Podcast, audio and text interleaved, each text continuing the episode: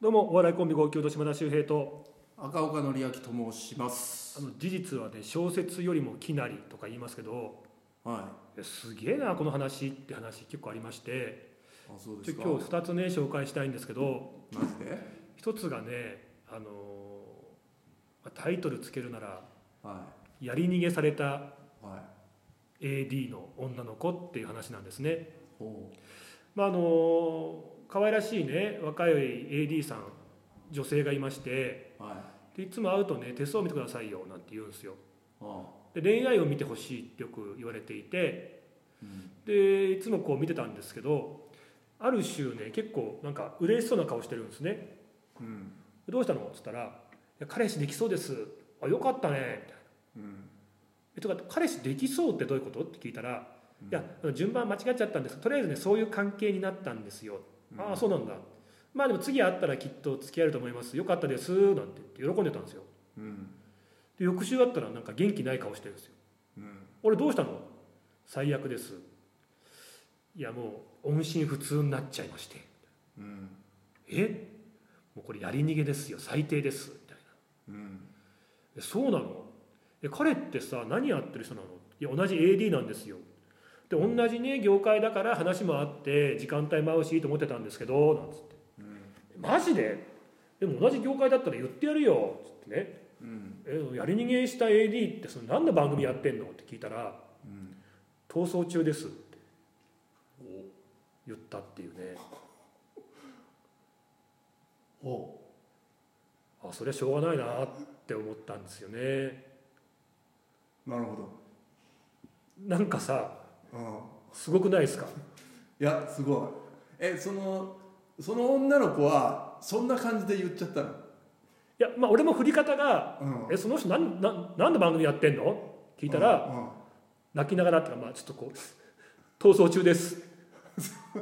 その子はどっちの普通に言っちゃってんの」そのだからその子は別に何のこれがかかってるとかう落語っぽい話になってるとか思わずに俺が普通普通にに言っちゃった番組聞いたから「いやもう大変ですよ逃走中です」って言うんだけどこっちからするとさんうんそうなだんねかちょっとこう「おうん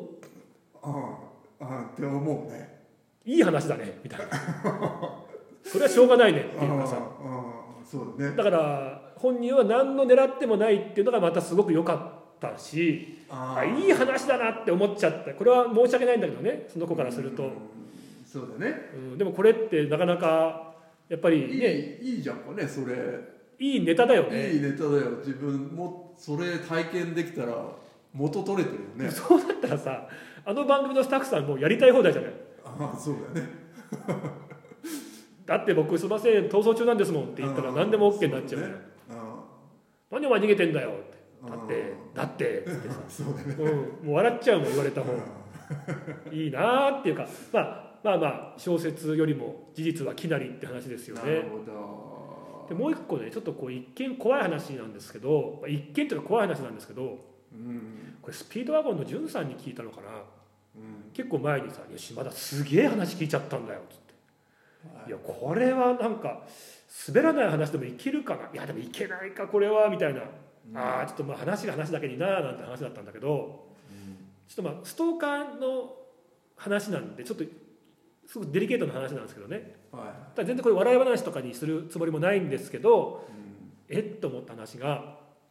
あの名古屋の方かななんか女子大生の女の子がいてでこの子がちょっとストーカーの被害に悩んでたとうんで警察なんかにも相談してたんだけどただそのストーカー相手っていうのが同じ大学のゼミを取ってる男の子だったらしいのねうんで結構バイト終わったらいるとかなんかこう授業終わったらこう見られてるとかってうんでなんかいつもこう見られてる感じがして怖いんだけどもただよく言うその警察も何か事件が起きないと動けないみたいな、まあ、そういうことだったらしいんですよでさらに同じゼミを取ってるからそこにいてもおかしくないじゃん別にうんだからなんかこうなかなか動きづらいっていうのがと続いててなんかその女の子も怖いなって悶々としてたらしいんですねうんただ事件起きちゃったんですよおある日その子が自分のアパートで一人暮らしでは寝てたら夜中2時ぐらいですかね急にこう知らない番号から着信があったんです携帯にいうん普段だったら取らないんだけど気持ち悪いなと思ってうんう寝ぼけてたから思わず「もしもし」って出ちゃったらしいのよはいはいそしたら電話の向こう側でお男の声うお「来ちゃったうあ来ちゃった」えっと思った瞬間らお後ろの玄関のドアをどんどんどんどん来ちゃったどんどん来ちゃったどんどん来ちゃった来ちゃったって言ったんだってうわやばい怖いって思うじゃんっうそうだねてなんとか家にいる様子を探られたくないまあいないようなことにしたいと思ってそーっと玄関の方に行ってうん覗き穴を見たらうんその男の子が「うえー、来ちゃった来ちゃったどんどんどんどん来ちゃった」ってもうなんかもうなんかニヤニヤしながらドア叩いてるらしいのよ。おでうわ怖い怖い怖いと思った時になんかその子よく見たら「う来ちゃった来ちゃった」って言いながらなんか下の方を指さしてなってうんおなんか指さしてて下の方を指さしてるうおえなんだと思っておもむろにその女の子が目線を下の方に移したらううんだからそのドアのポストっていうのがよくあのドアにポストがついてるパターンわかりますはいはいあれパカッて開いたらもうなんかそこにこうポストになっててうん中に入るっていうそういうやつだったらしいんだけどそこからうんその男が自分のギンギンになったのを入れてたのうんうんうわー気持ち悪いじゃんそうだねですぐ警察に通報して連行されたらしいんですようんだから事なきを得たんですけどもうんこの男捕まりましたよねはい罪状がはあのわいせつ罪とかいうんかなと思って聞いたら違うん、まあ、その敷地内だからわいせつ罪にならないらしいんですね公然わいせつとかならないんだってああそっか捕まった罪状がうん不法侵入で捕まったんですってなるほどそのちょちょっとだけ不法侵入だねだからなんか実況見分ですかなんか現場検証っていうんですかうんなんかおしきりに警察官の人が、あのドアの厚さを何センチかっていうのをすごく調べてたらしいですけどねちょちょっとでももう不法侵入なるんだじゃだからまあすごい話じゃん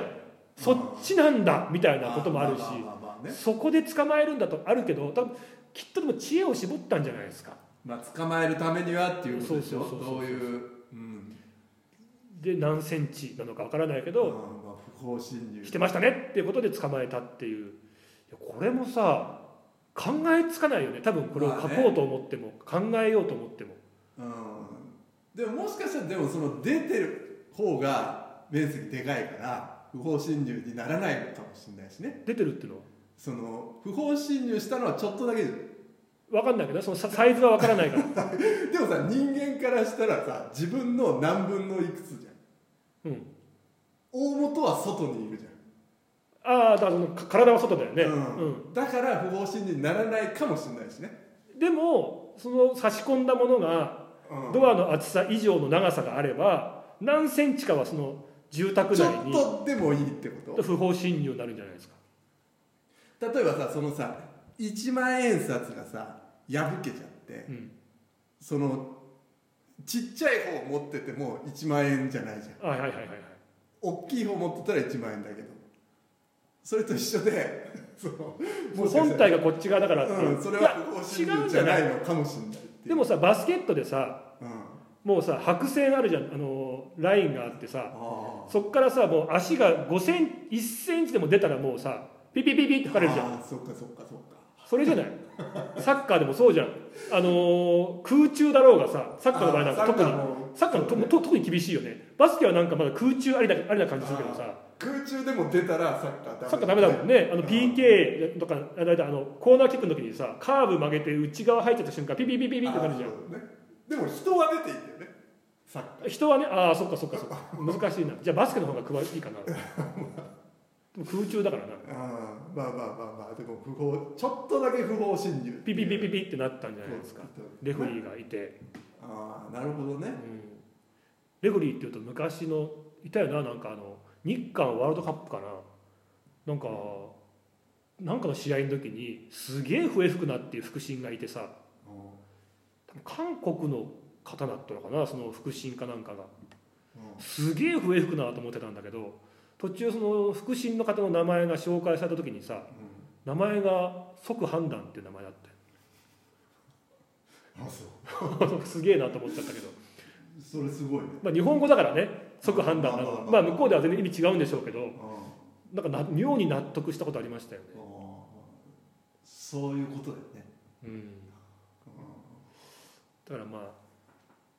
事実っていうのはねうん本当に思いもよらないすごいことが起きるんだなっていうのを改めて思いましたね。はいはい